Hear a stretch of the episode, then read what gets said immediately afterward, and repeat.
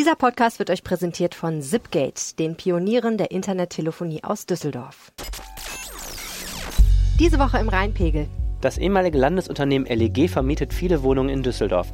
Aber es gibt Mieter, die sind nicht zufrieden. Helene hat an vielen Türen geklingelt und sich ein Bild gemacht. Die Taxibranche hat neue Konkurrenz durch Uber bekommen. Die Fahrer sollen jetzt mit besserem Service punkten. Arne war bei einer Schulung dabei. Und der Stadtrat hat am Donnerstag den Haushalt für das Jahr 2019 verabschiedet. Wir reden darüber. Spoiler, Düsseldorf ist sehr, sehr reich. Mein Name ist Helene Pawlitzki und mit mir im Studio ist Arne Lieb. Ihr hört Folge Nummer 33 dieses Podcasts und der Rhein steht bei 2,75 Meter. Rheinpegel. Der Düsseldorf-Podcast der Rheinischen Post. 2,75 Meter, das hört sich ja endlich mal nach was an. Mhm, ist so. Ach, wir sind wieder zurück im grünen Bereich, Arne. Willkommen zurück rein. Hallo und herzlich willkommen zum Podcast. Wir sprechen jede Woche darüber, was Düsseldorf bewegt. Direkt aus der Lokalredaktion der Rheinischen Post. Ihr hört uns auf RP Online, bei iTunes und bei Spotify. Und ähm, ja, wir sprechen als erstes über ein Projekt, was wir schon eine Weile machen, was wir auch ein paar Mal schon im Podcast erwähnt haben. Das Projekt heißt Wem gehört Düsseldorf und wir machen es zusammen mit dem Recherchenetzwerk Korrektiv. Und Helene ist beteiligt. Und was ist das überhaupt? Du bist auch beteiligt, wusstest du das schon? Ja, aber nicht so beteiligt, wie du beteiligt Stimmt, bist. ich bin mega beteiligt. Eigentlich ist Laura Ime, unsere Kollegin, die Hauptbeteiligte, aber äh, ich übernehme das immer, wenn sie nicht da ist und kümmere mich auch sonst ein bisschen drum. Ähm, bei dem Thema geht es um das heißeste Thema der Kommunalpolitik und äh, auch des sonstigen Lebens in Düsseldorf, nämlich das Thema Wohnen. Also die Frage, wem gehören eigentlich die Immobilien, in denen wir alle leben? Weil das ja ganz entscheidend für die Frage ist, wie entwickeln sich eigentlich die Mieten, äh, welche, unter welchen Bedingungen müssen wir wohnen und äh, bei diesem Projekt fragen wir eben die Düsseldorfer, äh, wem das Haus gehört, in dem sie wohnen. Und was soll da mit den Daten geschehen? Mm, Erstmal gucken wir uns eigentlich an, ob wir da irgendwelche Strukturen daraus erkennen können. Also es geht jetzt gar nicht so sehr darum, eine Karte zu erstellen, auf der man irgendwie sieht, äh, hier wohnt, dieses Haus gehört dem und dieses Haus gehört dem, sondern es geht so ein bisschen darum zu gucken, erkennen wir irgendwelche Muster. Und ein Muster, das wir erkannt haben, bezieht sich auf ein Unternehmen namens LEG. Was ist dieses Unternehmen LEG? Man kennt den Namen, äh, glaube ich, von Schildern. Ich habe irgendwie das Gefühl, Ja. ich habe es ein paar Mal so im Straßenbild schon so, wie man so Sachen im Straßenbild halb wahrnimmt, halb wahrgenommen.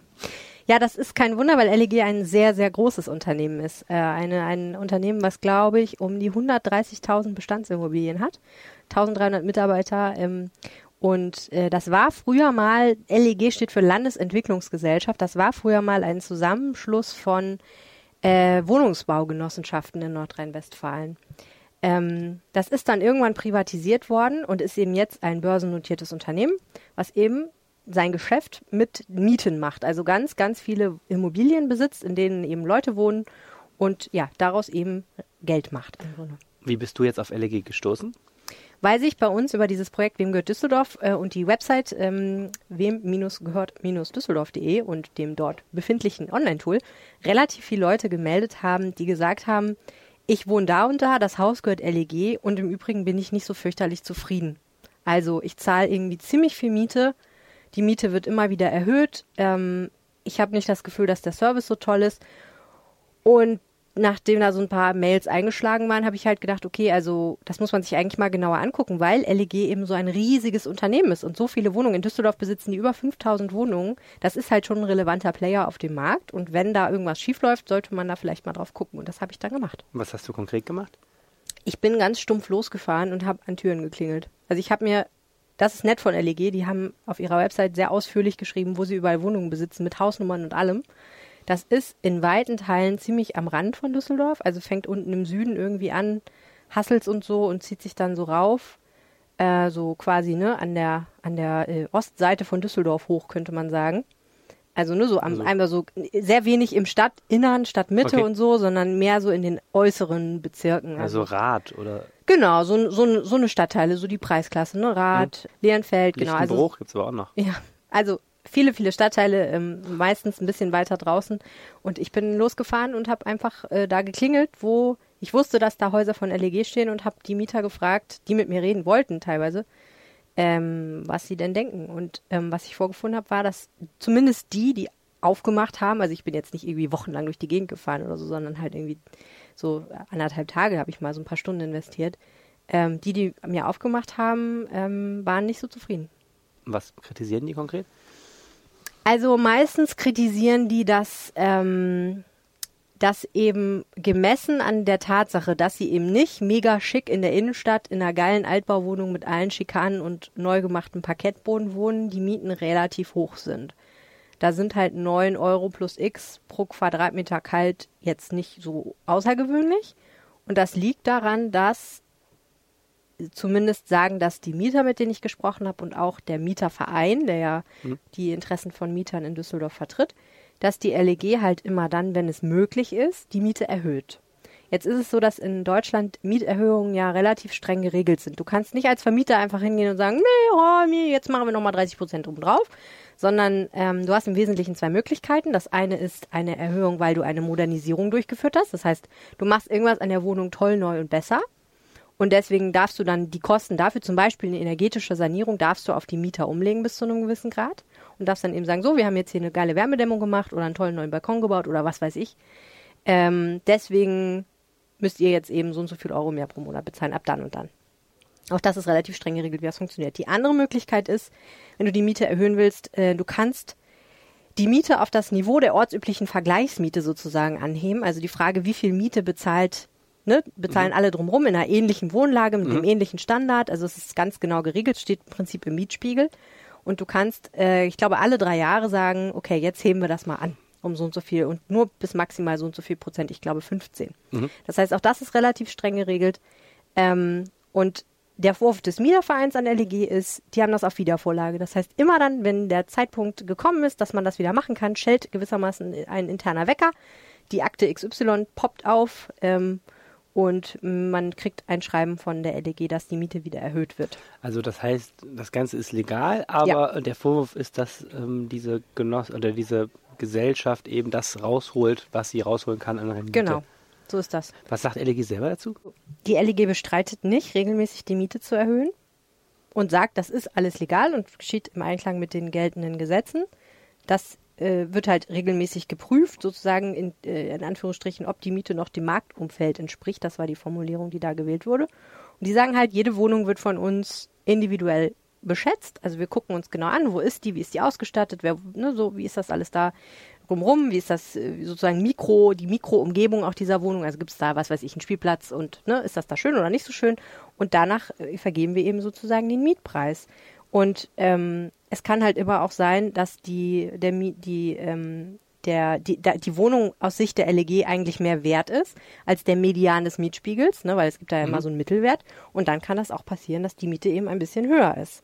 Ähm, also, ne, sie sagen, wir orientieren uns komplett an den gesetzlichen Regeln und die Vorwürfe, die eben auch noch von vielen Mietern kamen, dass das da alles nicht so toll ist. Also, ne, dass Reparaturen sehr lange dauern, dass der Hausmeisterservice, naja, was macht der eigentlich, der Hausmeister genau?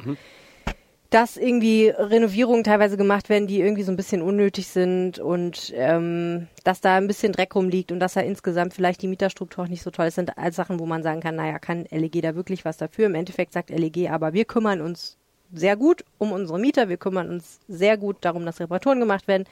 Wir haben eine App, wir sind ansprechbar jederzeit. Also sie sagen, wir haben kein Serviceproblem. Okay, also die Mieter, mit denen du gesprochen hast, sind insgesamt eher unzufriedene Mieter, weil sie sagen, einerseits wird möglichst viel Geld rausgeholt, andererseits ist der Service nicht so, wie man sich das dafür wünschen würde. LEG sieht das ein bisschen anders. Ist es denn überhaupt verwerflich, was, was diese Gesellschaft macht? Das ist eine sehr gute Frage. Das ist im Grunde genommen, finde ich, für mich ist das eine der Kernfragen dieses Projekts, wem gehört Düsseldorf? Weil natürlich ist, also erstmal muss man ja unterscheiden zwischen illegal und verwerflich. Ne? Man kann ja sagen, das eine ist moralisch, das andere ist juristisch und äh, nur weil etwas juristisch vollkommen okay ist, ist es deswegen noch lange nicht toll und wir wünschen uns das als Gesellschaft so. Meiner Ansicht nach ist das so. Wenn man sich anguckt, was das, und ich meine, ich habe das ja gemacht, ich bin ja rumgefahren, habe mir das angeguckt. Wenn man sich anguckt, was sind das eigentlich für Immobilien, wer wohnt da in diesen Häusern, die der LEG gehören? Das sind meiner Einschätzung nach in der Regel nicht die allerbegütertsten Menschen der Welt. Ne? Die wohnen am Stadtrand, weil sie sich eben die Miete vielleicht nicht leisten können, weil sie vielleicht, weil sie zwei Kinder haben und deswegen eine relativ große Wohnung brauchen und das könnten sie sich in, in Düsseldorf Zentrum schon lange nicht mehr leisten. Das sind sehr viel Rentner, das sind teilweise Arbeitslose, das sind Leute ähm, in sozusagen erster Generation Migration, also die kommen, das sind auch vielfach Flüchtlinge. Das sagt LEG auch ganz offensiv, also die schreiben auf ihrer Website, wir haben uns auf preisgünstiges Wohnen konzentriert. Mhm. Wir bieten Sachen für die Leute an, die sich das nicht woanders leisten können im Endeffekt. Ne? Ich paraphrasiere jetzt sehr stark.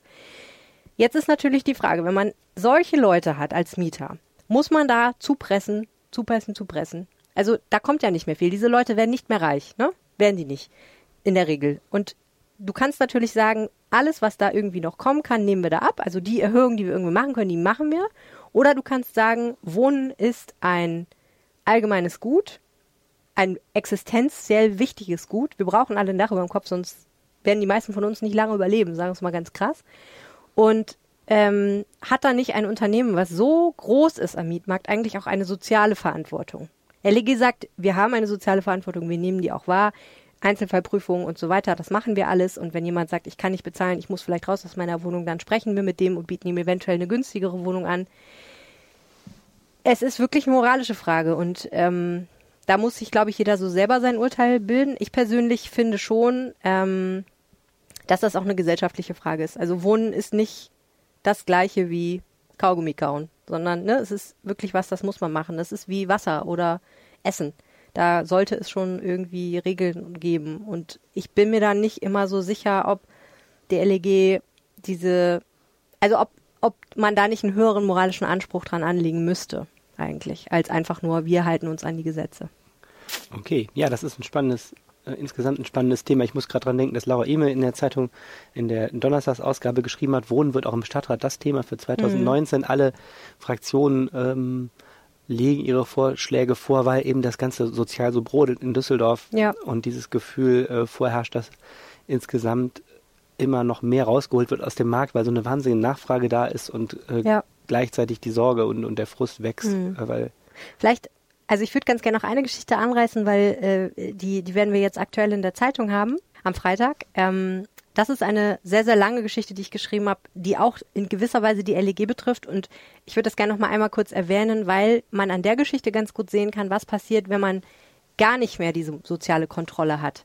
Ähm, es geht um eine Siedlung in Hassels Nord. Viele, die in Düsseldorf leben, werden dieses Thema so ein bisschen kennen. Ja, bekannt, diese Hochhaussiedlung. Genau. Ähm, die heißt jetzt Haselnusssiedlung. Das ist der schöne Name, den die LEG ihr gegeben hat. Diese Siedlung hat nicht den allerbesten Ruf ähm, sowohl sozial als auch von den Vorkommnissen, die da stattgefunden die haben. Die waren mal eine Zeit lang äh, sehr stark in den Medien, weil es da gebrannt ja. hat. Genau, Zeit, da ne? hat es ganz, ganz oft gebrannt. Da, an, diese, an dieser Siedlung kann man ganz gut sehen, was passiert, wenn so eine, so eine, so Häuser nicht mehr irgendjemandem gehören, der vor Ort sitzt und den man auch verantwortlich machen kann, sondern jemandem gehört, der ganz weit weg ist. Zum Beispiel, sage ich jetzt mal, ein luxemburgischer Fonds. Das war eine Weile so, dass ein paar Jahre gehörten diese Häuser tatsächlich irgendwie irgendeinen, irgendeinem, äh, irgendwelchen Geldgebern eben aus Luxemburg. Und verwaltet wurde das Ganze dann eben von Hausverwaltungsfirmen, die hier in Deutschland sitzen. Das heißt, ähm, die Mieten, die Mieterhöhung, die Reparaturen, all das, was Verwaltung war, wurde halt abgewickelt von Firmen, die hier sitzen. Aber wer eigentlich der wirkliche Besitzer dieser Immobilien war, das war den Leuten, die da wohnen, gar nicht klar. Also selbst wenn du die heute fragst, habe ich gemacht, ne? Ein paar Leute, ne? Wem, wer, wer steckt denn eigentlich dahinter? Ja, das ist irgendwie so ein Fonds gewesen aus Abu Dhabi, irgendwelche Scheichs oder aus Luxemburg die Wahrheit ist, das ist eben kein Fonds gewesen, sondern einfach nur die Verwaltung, die davor saß. Ähm, und der Punkt ist, ähm, ganz lange ist da eben gar nichts passiert und es gab massive soziale Probleme und es gab zum Beispiel immer wieder diese Brände. Es hat in einem Haus dort super oft gebrannt, irgendwie mehrere Dutzend Mal. Ähm, es gab Beschwerden, weil da Müll rumlag. Ähm, im, im, Im Keller haben auch Mülllager gebrannt. Also es war wirklich relativ dramatisch. Und irgendwann ähm, hat die gesagt, ja, hm, alles nicht so toll und so, schon doof. Ähm, wir kümmern uns jetzt, wir machen jetzt Modernisierungen.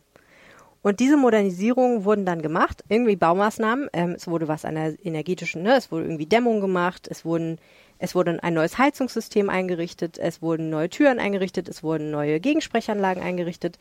Das wurde alles gemacht und gleichzeitig wurde den Mietern gesagt, pass auf, wir machen jetzt hier was schön, das kostet. Ihr müsst jetzt eine Mieterhöhung, bekommt jetzt als nächstes. Und das Interessante daran ist eben, es gab ein paar Leute, die haben das einfach geschluckt. Es gab ein paar Leute, die haben dagegen geklagt. Also bei Modernisierungsmieterhöhung ist es so, ähm, du musst als Mieter aktiv klagen, sonst, wenn du das einfach nicht bezahlst, kannst du auch rausgeschmissen werden.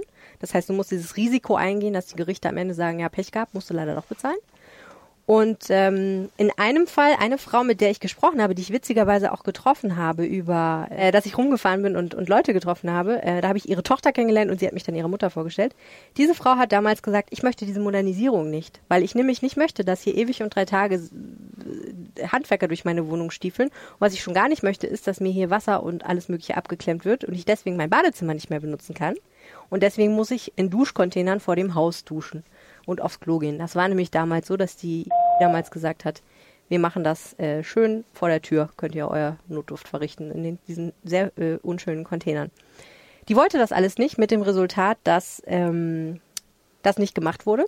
Und weil das aber nicht gemacht wurde und in allen anderen Wohnungen im gesamten Haus die Heizungssystematik äh, umgestellt wurde, hatte sie fortan keine Heizung mehr. Das heißt, die Frau hat irgendwie mindestens, also ich würde sagen zwei Jahre so grob, hat die ohne Heizung gelebt weil sie halt nicht wollte, dass diese Modernisierungen gemacht werden oder beziehungsweise sie wollte das, aber eben nur zu ihren Bedingungen. Oh, krass. Ja, und also das ist für mich so ein Beispiel von, das ist ja Irrsinn. Also wir leben in Deutschland im Jahr 2016, 17, 18 und es gibt Leute, die haben, weil sie sich dagegen versuchen zu wehren, irgendwie keine Heizung mehr. Das ist ein Extremfall und man kann auch darüber streiten, ob die Frau es nicht einfach hätte geschickter lösen können, indem sie sagt, macht mal, dann gehe ich halt in den Container und äh, dann verklage ich euch halt hinterher und zahle das nicht. Aber ne, so eine Auseinandersetzung gibt es dann und die gibt es halt auch dann deswegen, weil du einfach auch kein Gesicht hast, mit dem du dich streiten kannst letztendlich. Du hast halt Verwalter, mit denen kannst du dich auseinandersetzen, auch anwaltlich, aber im Endeffekt, also da ist es schon zu sehr hässlichen Auseinandersetzungen gekommen. Jetzt muss man sagen, um nochmal die LEG sozusagen ein bisschen in Schutz zu nehmen, der gehört mittlerweile diese Siedlung, die hat aber diese Probleme mehr oder weniger geerbt und hat etwas Schwierigkeiten damit, glaube ich, äh, die wieder loszu, also diese Probleme wieder loszuwerden ähm, verfolgt aber die Forderungen, die damals aufgestellt wurden, nämlich äh, nach Miete. Also die Frau hat ihre Miete gekürzt, weil sie halt keine Heizung und kein Wasser hatte teilweise. Die verfolgen die halt weiter. Also es ist echt schwierige Kiste. Dieses Thema Hassels Nord ist auch immer noch in der Politik. Ich lese das mhm. immer mal wieder in den Nachrichten. Irgendwie ist das doch ein, ein Projekt, also diese, diese Hochhäuser, wo immer noch massiv drum gestritten wird, ja. ne? was so an Miete jetzt zumutbar ist und äh, was an, an Wohnbedingungen ähm, die haben sich zumindest verbessert, die Wohnbedingungen inzwischen. Ich glaube, jetzt geht es mhm. hauptsächlich um die Miethöhe, ne? wenn ich richtig sehe. Genau, also die LEG hat da relativ viel gemacht, glaube ich, zur Quartiersentwicklung. Das sagen die und ich glaube, das stimmt auch. Ähm, das Problem ist natürlich, du kannst natürlich nicht mit dem Finger schnippen und auf einmal sind da alle artig und schmeißen keine Papiere mehr auf den Rasen und alles ist schön und ne, ähm, es gibt da keinen Vandalismus mehr und so. Deswegen, ich glaube, soziale Probleme kann auch ein Vermieter nicht einfach so lösen. Die Frage ist natürlich, ähm, müsste man da nicht sagen, okay, wenn es hier vielleicht auch nicht so toll ist, äh, verzichten wir vielleicht auch auf Teile dieser Mieterhöhung. Ne? Das könnte man ja auch sagen. Das, da sagt natürlich die LEG, wir sind ein börsennotiertes Unternehmen. Unsere Ratio ist schlicht und einfach nicht diese, sondern für uns ist Wirtschaftlichkeit, dass wir gucken, dass wir eben ne, damit Geld verdienen können. Und das können wir eben an der Stelle immer noch. Aber es ist recht ärgerlich für alle Beteiligten und es berührt halt, glaube ich, so sehr, weil das so ein existenzielles Thema ist und weil es sich so schwer lösen lässt. Und ähm, das ist ein Thema, mit dem ihr euch noch oder wir uns ja noch weiter beschäftigen werden. Genau, man kann weiter mitmachen bei dieser Aktion Wem gehört Düsseldorf. Einfach auf wem-gehört-düsseldorf.de und dann kann man mal schauen, wie das funktioniert. Kann ich nur jedem empfehlen, sich das mal reinzutun. Okay, danke schön, Helene. Ich danke dir für deine vielen engagierten Fragen, lieber Arne. Du siehst Gerne. ein bisschen müde aus. ich bin seit 9 Uhr heute Morgen im Stadtrat. Äh, Sollen wir jetzt über den Stadtrat reden und dann über das Taxi fahren? Können wir machen. Weil das passt gerade so gut, ne? Das ist ja krass. Das ist ja der krasseste Tag des Jahres für den Kommunalberichterstatter heute, Ja, total. Oder? Wir sind ja zum Glück zu zweit. Also das heißt, je länger wir jetzt hier quatschen, desto länger muss Laura Ime die Sitzung äh, verfolgen und ich gehe dann wieder zurück und dann ja, es wird noch genug Sitzung für mich übrig bleiben, da mache ich mir gar keine Sorgen. Und es ist die spannendste Sitzung des Jahres, die Haushaltsdebatte. Ja, ja, so die spannendste Sitzung ist es nicht unbedingt, aber auf jeden Fall ein eine Scherz. von, achso, von, aber es ist ähm, heute sagte ein Ratsmitglied, sagt, das ist der Königstag des Rats. Ja. Denn heute oh, oh, darf der Stadtrat ähm, die Daumen heben und damit ähm, die Stadt Düsseldorf für das nächste Jahr mit Geld ausstatten oder die Daumen senken und dann würde etwas passieren, das zumindest in meiner Zeit noch nicht passiert ist, nämlich dann ähm, wäre eine Krisensituation eingetreten, denn der Stadtrat hat die Budgethoheit und das heißt, die ganze hm. Stadtverwaltung darf erstmal, jetzt platt gesagt, nicht losarbeiten, wenn die Politik nicht Ja sagt. Und ähm, das Ganze ist ein Prozess, der über Monate sich zieht und dann kulminiert in dieser Mammutsitzung, weil tausend Kleinfragen noch ähm, abgestimmt werden müssen und der Stadtrat startet morgens um neun und Optimisten gehen von einem Sitzungsende jetzt gegen 10 Uhr heute Abend aus. Wow. Das ist witzig, weil das überall dasselbe ist. Ne? Im Bundestag ist die Haushaltsdebatte auch so krass. Im Landtag ähm, ist es genauso. Und das, da läuft das ja witzigerweise jetzt auch gerade dieser Tage. Und äh, in den USA streiten sie auch gerade darüber, ob es vielleicht noch einen Government Shutdown Government, gibt. Also genau. im Endeffekt ist es immer das Geld, was im Endeffekt auch die Macht so ein bisschen ausübt. Ne? Ja, und das, weil es eben auch der, der Schlüsseltag ist, ist es eben auch der Tag, wo alle nochmal mh, erzählen, wo sie politisch stehen. Also es gibt die sogenannten Haushaltsreden. Wir sind von der FDP, wir sind eher so liberal. Zum Beispiel, ja, so, so allgemein fangen sie jetzt nicht an. Äh, ich habe gerade echt gestutzt. Äh, so ähnlich, ja, so ähnlich kannst du dir das vorstellen. klang Ähm, und das geht von groß nach klein. Also die CDU als größte Fraktion hat heute Morgen um irgendwie gegen 10 Uhr angefangen und da holen die schon alle, ich habe jetzt nicht auf die Uhr geguckt, aber ich sag mal so 20 Minuten, eine halbe Stunde machen die schon. Dann kommen die anderen Fraktionen, also SPD, Grüne, FDP. Und was erzählen die Linke. Moment, tierschutzfreie Wähler. Und dann dürfen auch noch die ganzen Einzelmitglieder zum äh, ähm, Mikrofon treten. Das heißt also, wir hatten heute schon einen Piraten, eine Frau von der AfD, äh, der Mann von der Republikanerin hat ellenlang geredet ähm, und ähm, habe ich sie jetzt alle? Ja, ich glaube, jetzt habe ich sie alle. So, und dann bist du schon, bist du schon beim Mittagessen und das ist das eigentlich schön an dem Tag, dann essen alle zusammen Grünkohl. Das ist eine Tradition. Traute Einigkeit. Und traute Einigkeit? Nein, das nicht. Ähm, Das ist dann so, wir haben eben überlegt, wo wir uns dazusetzen als Journalisten. Das ist dann schon äh, gestaffelt nach äh, Fraktionen. Witzig, ich war mal im Landtag mit einer Essen, die da arbeitet. Und dann wollte ich mich da irgendwo in die Kantine setzen. Und da sagt sie, nein, nein, das ist hier AfD-Territorium. Ja, genau, so Kein nicht. Witz. Ja.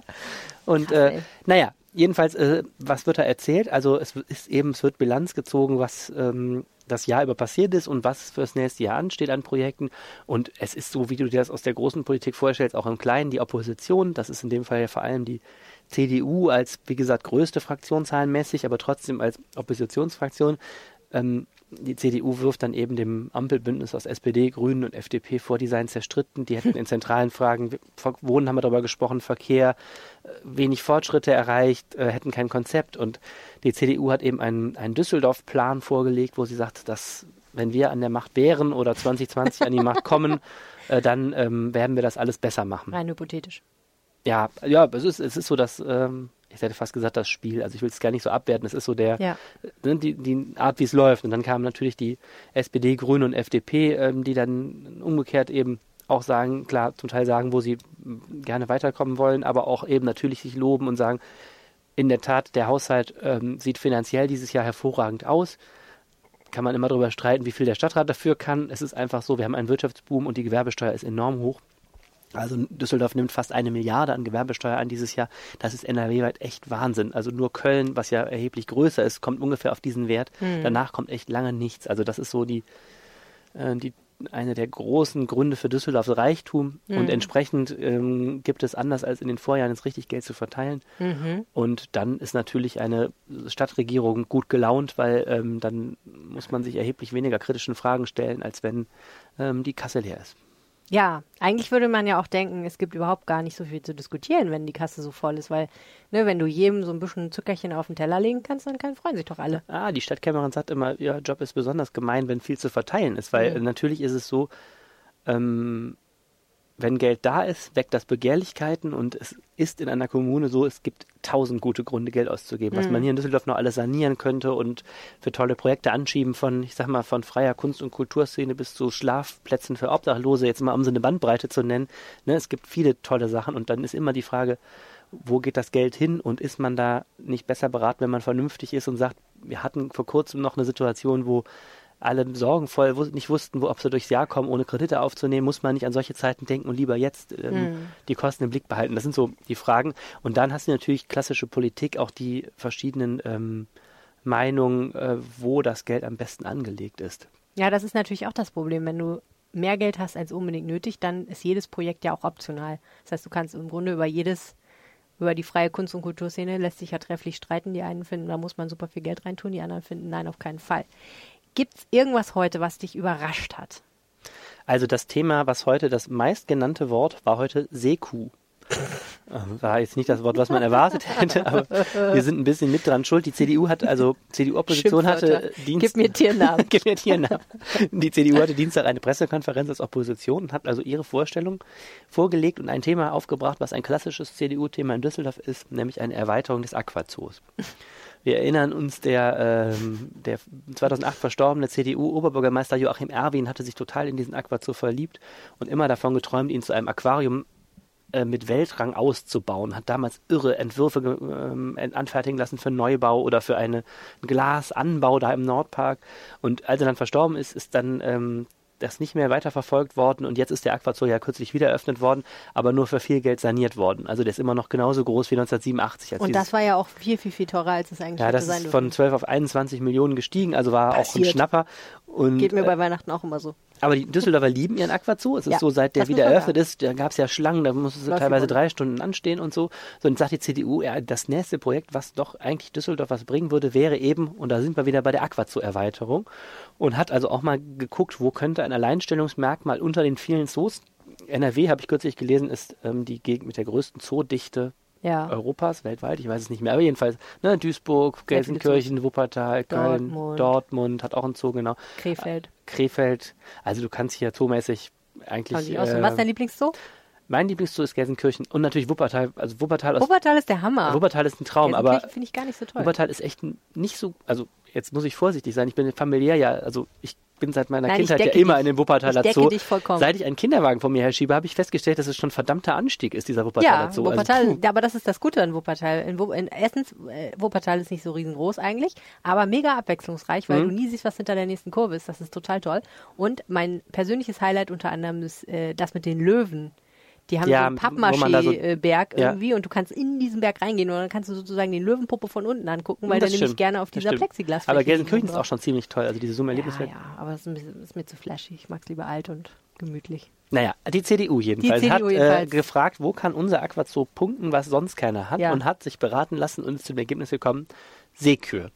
Es hat nämlich niemand dieser ganzen Zoos, die wir äh, gerade aufgezählt haben, echte dicke Seekühe. Und das sind ja Tiere mit irgendwie habe ich jetzt in den letzten Tagen festgestellt, die emotional bei vielen Menschen viel auslösen. Ist das so? Irgendwie Weil ich schon. gerade gedacht habe, okay, es kann ja sein, dass keiner eine Seko hat, aber das hat ja vielleicht auch einen Grund. Ja, also sie sind nicht schön, Was aber. ist genau eine Seko? Das sind so wahnsinnig. Das ist kein Walross, ne? Walross würde ich ja sympathisch finden als Hamburgerin. Äh, so, aber es ist so, es ist, ja, es ist von der vom Körperbau, jetzt, ich bin jetzt kein Biologe, vom Körperbau finde ich nicht ganz unehrlich, sehr fleischige, riesengroße, ja, so wülstige, Teil, schwabbelige. Was vor allen Dingen im Wasser bewegen kann. Genau. An Land ja. wahrscheinlich sofort sterben würde. Genau. Und, äh, naja, die Dienstag hat die CDU jedenfalls diesen Plan geäußert und wir haben also sofort Boah, unsere Fotoabteilung, wir haben sofort unsere Fotoabteilung angerufen und gesagt, wir brauchen schnell ein Foto von einer Seekuh und haben also den Artikel mit Foto von Seku veröffentlicht und heute hat dann der schnell und Seku in einem Satz, das ist auch neu. Heute, heute war also Seku der Running Gag den ganzen Tag in dieser Ratssitzung. Also der der SPD-Fraktionsvorsitzende Markus Raub kam auf die Bühne, wollte erstmal erklären, warum die CDU irgendwie keine Ahnung hat, wie diese Stadt funktioniert. Hat erstmal dieses Bild von der Seekuh aus der Rheinischen Post, glaube ich, vergrößern lassen, hat gesagt, hier Seekuh und so. Weil er sich ja kein eigenes besorgen konnte, ne? Nein. Ja, wie auch immer. Und jetzt jedenfalls so die Seekuh, weil alle machen den ganzen Tag Witze über die Seekuh, weil das. Ähm Aber was kostet die Seekuh? Achso, ich muss kurz erzählen, der FDP-Fraktionsvorsitzende hat dann irgendwie hat dann gesagt, ja, die Leute in Düsseldorf kommen nicht ans Ziel, weil die Rheinbahn so schlecht, schlecht ist. Ich will 150 neue Stadtbahnwagen und sie wollen eine Seekuh. so, das war irgendwie sehr lustig. Stimmt das? Kostet eine Seko so viel wie 150 nein, nein, neue Stadtbahnwagen? Es war, war glaube ich, einfach ein, ein, ein, Bild. Das toll, Also man muss auch sagen, die CDU, CDU hat natürlich auch nicht gesagt, wir wollen nichts außer einer Seekuh, aber es war so, aber wieder so ist. Aber die Seekuh war jedenfalls, manchmal setzt man so politisch auch irgendwie Bilder, ne? Und ja, alle, ja. also ich hatte das Gefühl, egal worum es ging, alle dachten nur an Seekühe. Aber die Frage ist natürlich, wovon wollen sie eigentlich ablenken, wenn sie über die Seekuh reden? ja, ganz genau. Ja. Folge der Seekuh, Folge du der Spur der hast nicht aufgepasst, weil die über die Seekuh geredet haben ja. und du dir Seekuh-Bilder auf deinem Handy angeguckt hast, während sie irgendwie eine Rennkürzung Tierleben den ganzen Tag gelesen über die Seekuh, genau. Na gut, ich sehe schon, die Seekuh wird uns weiter begleiten. Okay, wir wissen nicht, was sie kostet. Ich muss noch mal fragen. Wir wissen, es wurde nirgendwo gesagt, der Haushaltsposten XYZ kostet irgendwie 150.000 Euro. Nein, es, hat, nein es ist so. Die, die CDU hat äh, die CDU wollte jetzt ja, also pass auf, es ist so, es, der, ich weiß nicht, ob du meinem Aquazoo war, es würde nichts nützen, Kurz, ja. mhm. drei Seekühe anzuschaffen, weil die würden überhaupt nirgendwo reinpassen. Du müsstest ja dann irgendwie die Pinguine rausschmeißen und ich glaube auch nicht, dass du da Seekühe halten Da werde ich auch gehen. Das Pinguine heißt, sind viel cooler. Vor der Seekuh steht die Erweiterung des Aquazoos und die CDU hat äh, faktisch gesagt, ich glaube, die wollte 200.000 Euro haben ähm, und hat gesagt, lass uns doch jetzt schon mal die Erweiterung des Aquazoos planen. Jetzt gerade ist die Bauwirtschaft so im Boom, du kannst ja gerade eh nicht bauen. Aber wenn wir dann mal die Gelegenheit haben, dann können wir das machen.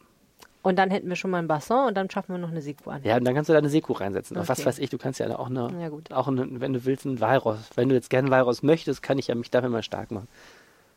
Also ich hätte lieber ein Walross als eine Seekuh. Sagen wir es mal so. Und was ich, Es ist genau wenn ich- dasselbe wie heute in der Sitzung. Ich habe Seekuh gesagt und du hörst gar nicht mehr auf, über diese Seekuh zu Wenn reden. ich mir was aussuchen könnte, dann müsste ich vielleicht wirklich nochmal im Bremstier- im Bremstierleben gucken, um alle aquatischen äh, Wir Tiere machen mir eine genauer. Podcast-Folge zu der Frage, was haben Seekühe? Das, Das, Problem ist, die so richtig an- coolen Tiere aus dem Wasser kannst du eh nicht im Aquazoo halten. Haben Zum wir eigentlich so, Beispiel? ein- ja, so scharfer weißer Hai und so Sachen. Na, wir haben aber wir haben Ja, wir haben nur diese kleinen Baby kleine Haie und wir haben einen total tollen Rochen. Ich stehe ziemlich auf diesen Rochen. Rochen ist auch gut. Schildkröten? Haben wir ja, Schildkröten haben wir. Schildkröten haben wir auch, das haben wir alles schon. Ja, Otter muss man ja da abgeben. Echt? Ja, weil die, Oh. äh, ja, was, was bei der Aquazoo-Sanierung immer nicht so richtig dazu gesagt wurde, ist, der Aquazoo wurde im Grunde geschlossen und wieder geöffnet. Und wenn du den wieder öffnest, brauchst du eine neue Betriebsgenehmigung. Und da sind die Auflagen größer geworden. Und die kleinen Otter, du erinnerst dich, unser Wahrzeichen war ja der kürzlich verstorbene Otter Nemo, der ja in privater Haltung bei dem damaligen Zoodirektor Wolfgang Gettmann gelebt hat. Und da waren aber auch so kleine Kurzkrallen-Otter in, dem, in dieser Tropenhalle. Und die sind da nicht mehr da. Dann bin ich für Otter. Wie viel Otter kriegt man für eine Seekuh? Kommt auf an, wie gut du verhandelst, glaube ich. Okay, ich nicht. sehe schon, wir haben das ernste Thema Haushaltsdebatte tierisch ins Lächerliche Ich weiß aber auch gar nicht mehr, worüber wir reden uns. wollten Wir wollten eigentlich. über irgendwas mit Geld reden. Ist ja auch egal. Düsseldorf hat viel Geld. Hurra. Äh, Arne und wir ähm, werden uns jetzt mal einer der Message unseres Sponsors widmen, du und ich. Diese Folge wird euch präsentiert von Zipgate, den Pionieren der Internettelefonie aus Düsseldorf. Wie ihr in den vergangenen Wochen sicher schon bemerkt habt, ist Zipgate mehr als nur ein Telefonieunternehmen. Zum Beispiel macht das äh, Zipgate auch mega viele tolle Events. Im Jahr 2018 allein war es 140 Events. Dazu zählen Talkreihen wie die Lean Dus, wo wir schon drüber geredet haben in diesem Podcast. Genau, es gibt so Meetups wie die Web Worker NRW, das ist einmal im Monat. Zipgate macht sogar mit bei der Nacht der Museen. Und die machen Konzerte. Ich meine, welches Softwareunternehmen macht Konzerte? Es gab den Young Talent Contest für das Open Source Festival. Cat Frankie hat beim New Fall Festival gespielt. Das sind alles so Sachen, die finden bei Zipgate statt. Und sogar Live-Podcasts. Die Kollegen von der Lage der Nation waren da. Die nur geringfügig mehr Hörer haben als wir. Auch für 2019 sind schon wieder mega viele Events geplant. Und wer die nicht verpassen will, der kann einfach den Veranstaltungs-Newsletter von Zipgate abonnieren. Ist das etwas Spam, Arne? Das ist natürlich kein Spam. Allein schon deswegen, weil der nämlich nur einmal im Monat kommt. Und der wird von den lieben Zipgatern Anna, Axel und Melle geschrieben. Zwei von denen kennen wir auch persönlich. Die sind Mhm. wirklich sehr nett. Ja, wirklich sehr. Und der Veranstaltungsnewsletter ist auch ziemlich cool, weil man nämlich über Veranstaltungen was lernt, die man unbedingt besuchen sollte. In der Tat. Und man kann ihn abonnieren unter www.zipgate mit s.de slash Veranstaltungen. www.zipgate.de slash Veranstaltungen. Mit S, Arne. Zipgate mit S. Zipgate. Nein, Zipgate mit S. Unbedingt abonnieren. Fährst du eigentlich öfter Uber? Bist du schon mal Uber in Düsseldorf gefahren? Ich bin überhaupt noch nie Uber gefahren. Ich bin schon mal in Amerika Uber gefahren. Und äh, ich habe es sehr genossen, aber gleichzeitig schrie in mir eine Stimme, nein, nein, tu es nicht, das ist Ausbeutung. Ich, man kommt so selten dazu. Ich fahre auch super selten Taxi. Es gibt aber Leute, die fahren in Düsseldorf Uber. Und ähm, ich finde, das hat sich zu so einer Glaubensfrage entwickelt. Ob man eher so sagt, ich bestelle mir halt ein Taxi, von mir aus auch über eine App, oder ich äh, nehme einen Uber, weil ich das gut finde, dass solche tollen neuen Formen irgendwie in Düsseldorf sich etablieren. Ja. Und das ist eine politische Frage, weil man natürlich argumentieren kann, dass Uber den Taximarkt mit unlauteren Mitteln untergräbt. Es ist auch noch nicht ganz klar, wie unlauter die Mittel wirklich sind. Da gibt es gesetzlich, äh, da gibt es noch, äh, glaube ich, gerichtliche Klärungen, die ausstehen, nämlich zum Beispiel die Frage, ob das überhaupt okay ist, dass ähm, Fahrer äh, mit einem Viersinner Fahrzeug oder wie ich jetzt neulich äh, gelernt habe, teilweise sogar mit einem belgischen Kennzeichen überhaupt in Düsseldorf Taxidienste anbieten dürfen. Aber das ist ein Thema für einen anderen Podcast. Entscheidend ist, dass egal was du tust, Heisenbergsche Unschärferelation, wenn ein Uber auf den Düsseldorfer Markt kommt, dann ändert sich alles und auch die Taxiunternehmen müssen sich ändern. Nicht zuletzt deshalb, weil Uber ja vermutlich nicht das Ende der Fahnenstange sein wird. Es gibt auch noch diverse andere Startups, die sich mit Mobilität ähm, befassen und gerne in diesen ähm, super interessanten Markt eindringen dringen möchten. Denn man muss wissen, Düsseldorf gilt, gehört zu den großen Taxistädten Deutschlands. Und jetzt haben sich die Taxiunternehmen gedacht, wir müssen etwas tun, um Uber entgegenzutreten. Und das erste Thema oder eines der ersten Themen, was sie sich offensichtlich auf die Fahne geschrieben haben, ist, wir müssen was am Service tun, Arne. Genau genommen waren es nicht die Taxiunternehmen, sondern MyTaxi. Ah, MyTaxi ist ein, äh, eine App, über die man Taxen bestellen kann kennt man. Kennt man. Kennt man, ne? Ich kennt kenn man. die. Und die gehören. Ich gucke mir äh, immer an, was würde das jetzt kosten, in Düsseldorf mit dem Taxi irgendwo hinzufahren und dann lege ich das wieder weg und laufe zu Fuß. so grob ist mein Ja, das ist äh, eine Taxi-Nutzung. Möglichkeit, die mein Taxi. äh, Ja, man kann aber auch ein Taxi rufen über Mein die Taxi kann man auch rufen, äh, genau. Und mein Taxi, übrigens nebenbei gesagt, gehört zu dem ähm, sympathischen süddeutschen Startup-Unternehmen Daimler-Benz. das muss man mal dazu sagen. Also es ist, man, man sagt ja, ich finde das auch wichtig, bei Uber ist es genauso. Man sagt Ja. ja, immer Startup und so, also da steckt richtig Kapital hinter. Meinst du, wir werden diese Folge verklagt? Ich könnte es mir vorstellen. Jetzt werden wir endlich mal verklagt. Ach, das wäre super. Wir sollen es nicht beschreien. Markieren wir die Leute aber trotzdem auf Twitter, die Unternehmen, ne? Damit die auch wissen, dass wir über sie geredet haben. So. Nein, aber es war ja nicht, ist ja nichts Despektierliches. Nein, nein, nein, bisher haben wir noch nichts Schöne Autos, gesagt. äh, Daimler, Ja, ne? Daimler, tolles Warum die- und auch, Ja, so. Naja, und mein Taxi jedenfalls hat jetzt ähm, hat eine Umfrage zur Kundenzufriedenheit gemacht und festgestellt, viele Taxi- Taxi-Kunden sind nicht zufrieden Mhm. ähm, und da haben äh, bestimmte ähm, Kritikpunkte von äh, einer unsicheren Fahrweise bis hin zu einem ungepflegten Auftreten des Fahrers und haben sich jetzt gesagt, wir machen in ganz Deutschland ähm, Schulungen für Fahrer. Also man muss wissen, MyTaxi arbeitet mit 75 Prozent der Düsseldorfer Taxifahrer zusammen. Also die haben diese App und können über MyTaxi gebucht werden und zahlen aber dann diesen Taxitarif. So, das Problem ist, dieser Taxitarif ist festgeschrieben. Wäre übrigens auch mal eine Folge für einen eigenen Podcast, denn Düsseldorf, habe ich jetzt im Zuge der Recherche nochmal mich daran erinnern lassen, hat den höchsten Taxitarif ganz Deutschlands. Der wird von der Stadt festgelegt in Zusammenarbeit mit der Taxi-Innung und ähm, berücksichtigt solche Sachen wie zum Beispiel, dass man in Düsseldorf möchte, dass immer sehr schnell ein Taxi da ist. In zwei Minuten ist in Düsseldorf ein Taxi durchschnittlich da. Das ist auch deutschlandweit ein ist krass. Spitzenwert. Das hängt eben daran, dass man sehr, sehr viel Taxifahrer hier hat, die auskömmlich offensichtlich diesen Job betreiben können. Und das ist eher eine Sache, die treibt natürlich dann andererseits die Preise. Ja. Und ähm, jetzt hat sich My Taxi ähm, überlegt, wenn wir schon nicht billiger sein können, müssen wir besser sein. Und hat aus diesem Grund gesagt, dann müssen wir jetzt mal Taxifahrer schulen. Und haben jetzt diese Woche angefangen, da saß ich dann so in der Ecke und haben einen. Ah ja, du warst ja da. Ich war da und habe einen Mann da bist du schon kennengelernt. so höflich und gepflegt. ja, wenn ich jetzt noch äh, Taxifahrer einen wäre. Taxischein hätte, ne? Wenn du jetzt noch Auto fahren Wenn könntest. ich jetzt noch Auto fahren könnte. Na, also super. Ich war super, super defensiv Auto. Also ich wäre der geborene Taxifahrer. Und Nicht. habe. und Muss habe einen Grund geben, warum Taxifahrer nicht unbedingt super defensiv Auto fahren, um es mal vorsichtig zu ja, beschreiben. das könnte sein. Egal, Äh, ja, also, du warst dabei. Ja, und ähm, da war, habe ich Manni kennengelernt. Manni ist, ähm, also Manfred ist Taxifahrer aus Hamburg und wird gerade von My Taxi durch äh, diverse deutsche Städte geschickt, um Taxifahrer zu schulen und hat mit äh, einem hanseatischen, lustigen hanseatischen Akzent eben nochmal dann den, den Taxifahrern die Basics Bin jetzt schon Fan. erklärt und ein paar Premium-Tipps. Nein. Damn it. und ein paar Premium-Tipps. Und ähm, das Ganze war jetzt erstmal auch ein- eine Auftaktveranstaltung, die jetzt auch ein bisschen Werbung natürlich für My Taxi sein sollte. Und da hat man also acht Fahrer angesprochen, die alle super Premium-Bewertungen haben. Denn Taxifahrer müssen anders als früher natürlich sich damit auseinandersetzen, dass der Markt immer transparenter wird. Bei My Taxi kannst du die klassische Internetbewertung von ein bis fünf Sterne geben jedem Fahrer.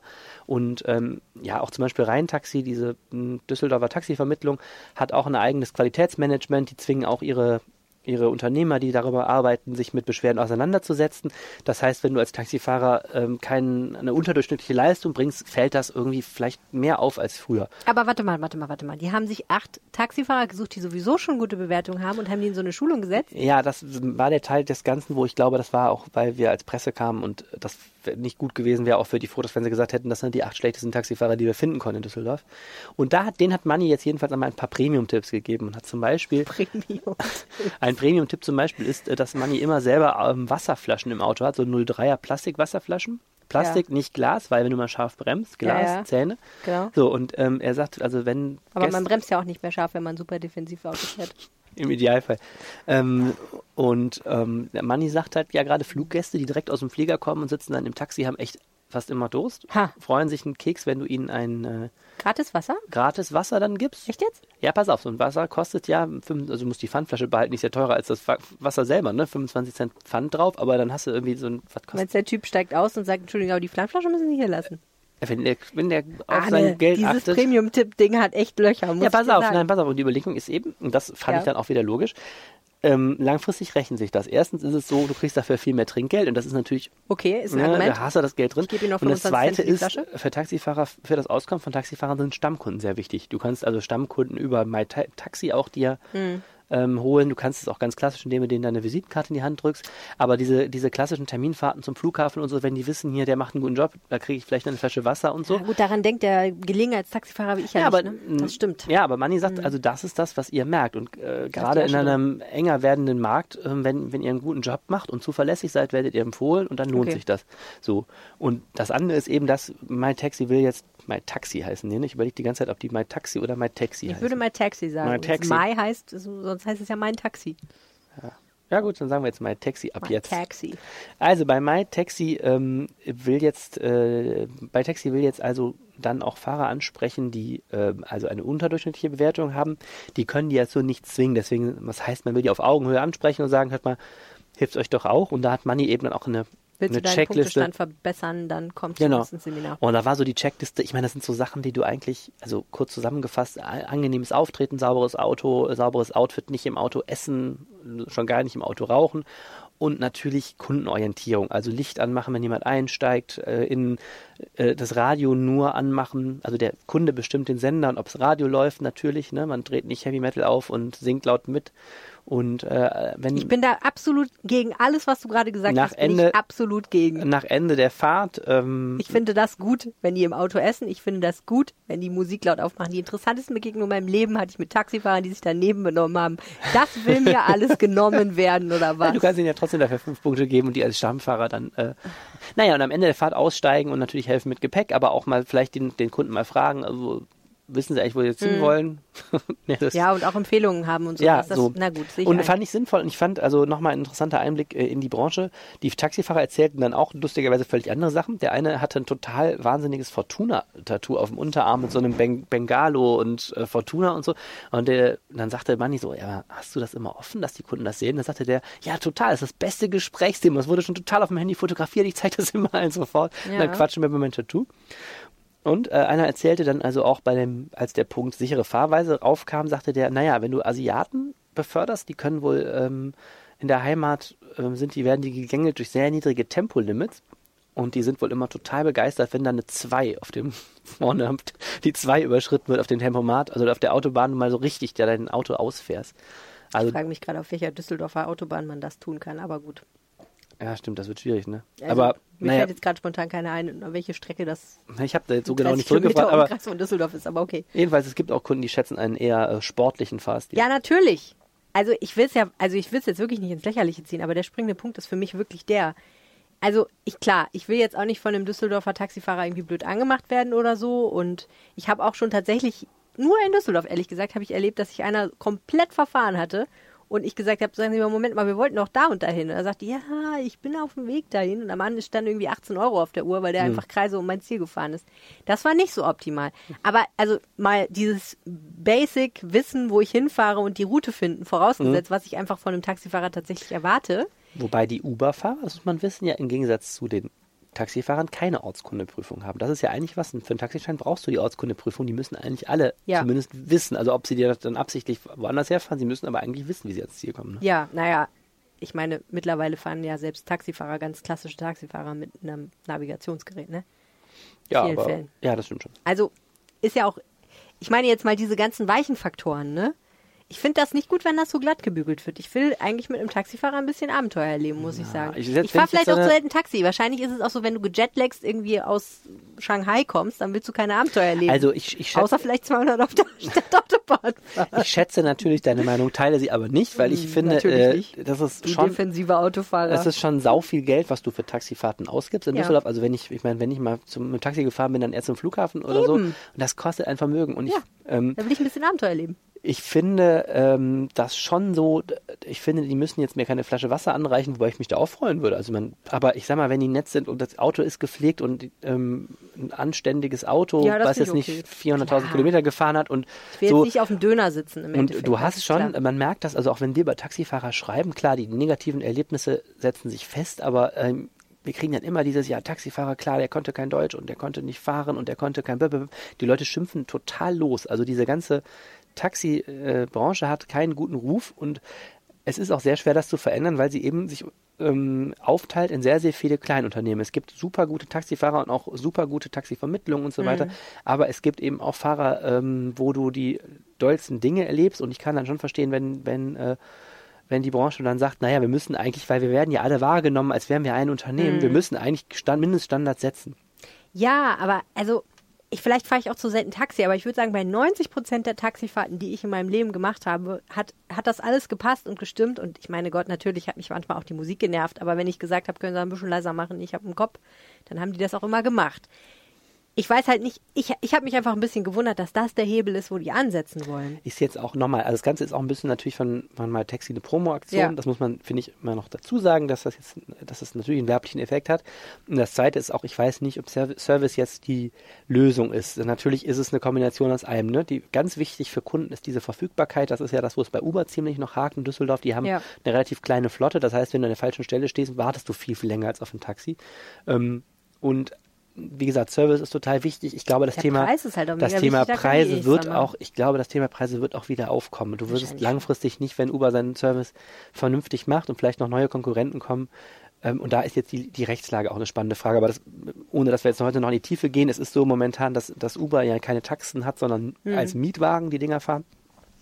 Das ist eine Rechtslage, die stammt noch aus einer Zeit, als äh, das Smartphone noch äh, ein noch nicht mal sich vorgestellt wurde und äh, heute hat sich durch diese schnelle Verfügbarkeit oder die schnelle Kommunikation über über Apps eben hat sich ähm, der ganze Markt verändert und ich glaube, der wird sich nochmal richtig in den nächsten Jahren verändern. Ja. Ich glaube aber trotzdem, wo Money recht hat, ist, ich meine, wenn du als Taxifahrer einen guten Job machst und gibst den Kunden das Gefühl, dass dir wichtig ist, dass die auch äh, zufrieden sind, glaube ich, dann ähm, wird das sich in deinem Portemonnaie und auch in deinen Zukunftschancen mit Sicherheit äh, positiv bemerkbar machen. Was ich ja gut fand an Uber war erstens die App, wo man sieht, wo das kleine Auto lang fährt und wann es bei einem ist. Aber das kann mein Taxi, glaube ich, auch, wenn ich das richtig in Erinnerung habe. Und zweitens die Tatsache, dass du eben auch ein Taxi teilen kannst mit Leuten. Und das ist ein intelligentes System, das könnte man in Deutschland, glaube ich, auch prima an klassischen Taxis etablieren eigentlich. Wer weiß. Wer weiß das, das schon ist alles. die Zukunft. Und das war der Reinpegel für diese Woche. Die Vergangenheit quasi. Die Vergangenheit. Jetzt. Jetzt schon Jetzt wieder liegt sie ein, hinter euch. Ja, und ich gehe jetzt zurück in den Stadtrat und schaue mal, ob dieser Haushalt verabschiedet wird. Liebe Freunde, wenn euch dieser Podcast gefällt, dann tut uns den großen Gefallen, ihn bei iTunes zu abonnieren und auch gleich ein paar Sterne zur Bewertung dazulassen. Vielleicht noch einen Satz darüber, was euch an diesem Podcast gut gefällt. Denn dann können auch andere Menschen diesen Podcast zur Kenntnis bekommen. Sag mal, Arne, uns hat gar keiner angerufen, ne, diese Woche, auf unserem tollen Anrufbeantworter. Ja, schade ist das, ne? Könntet ihr aber noch tun. Ihr könntet uns eine Nachricht hinterlassen. Wir würden uns wahnsinnig darüber freuen. Tierisch würden wir uns freuen. Und wenn ihr Glück slash Pech habt, dann werden wir diese Nachricht auch ungefiltert in diesem Podcast in der nächsten Folge bringen. Und die Chancen, dass wir das tun, erhöhen sich, wenn ihr folgende Nummer anruft. 0211 976 34164. Oder 97 63 41 64. Kann man sich prima merken. Ja, und ihr könnt uns aber auch einfach eine Mail schreiben an düsseldorf mit ue at rheinische-post.de. Ich finde ja Mails ist so yesterday. total. Anrufbeantworter ist der neue Shit. Ähm, wenn ihr aber äh, also so yesterday seid, könnt ihr uns auch eine Facebook-Nachricht schreiben an, auf unserer Seite RP Düsseldorf oder ihr könnt uns antwittern. Helene hat äh, das Konto at Helene Pawlitzki. Und Arne hat das Konto at Arne Lieb. Konto ist Klingt auch auch sehr, wie sehr gut. Ja, ein bisschen, ja, ne? tut mir mal, sorry. Aber du bist ja jetzt auch gleich im Stadtrat, da wird ja auch über solche Sachen nicht geredet. Nee, das war jetzt eine komische Überleitung. Ja, Egal. Egal. Wir wünschen euch eine sehr schöne Woche. Viel Spaß. Tschüss. Mehr im Netz. Alle Nachrichten aus der Landeshauptstadt findet ihr auf rp-online.de slash Düsseldorf.